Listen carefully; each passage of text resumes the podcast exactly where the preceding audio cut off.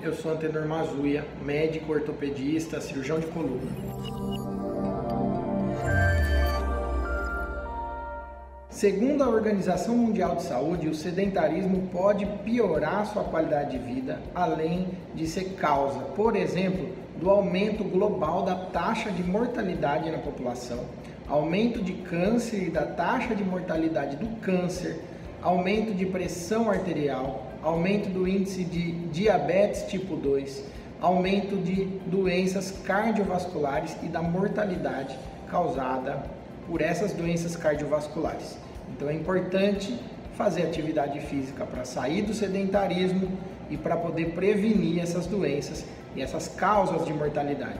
Se você quer saber mais sobre isso, como você faz para praticar atividade física seguindo o que recomenda a Organização Mundial de Saúde no seu último guideline do ano de 2020, fica ligado que semana que vem eu vou lançar um vídeo sobre isso, explicando quais são os benefícios da atividade física e como você pode fazer, qual tipo de atividade física você pode fazer para prevenir esse tipo de problema. Fica ligado!